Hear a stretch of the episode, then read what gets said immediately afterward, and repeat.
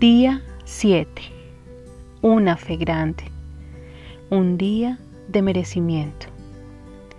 Y dijo el centurión, Señor, no te tomes tanta molestia, pues no merezco que entres bajo mi techo. Por eso ni siquiera me atreví a presentarme ante ti, pero con una sola palabra que digas, quedará sano mi siervo.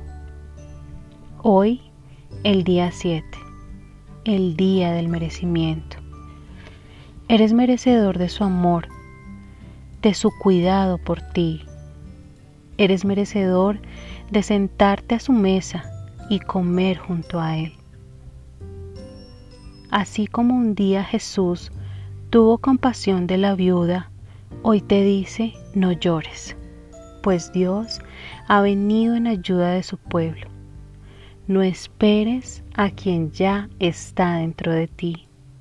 Reconoce el propósito de Dios para tu vida y tu fe te sana, pues los nuevos tiempos ya están aquí.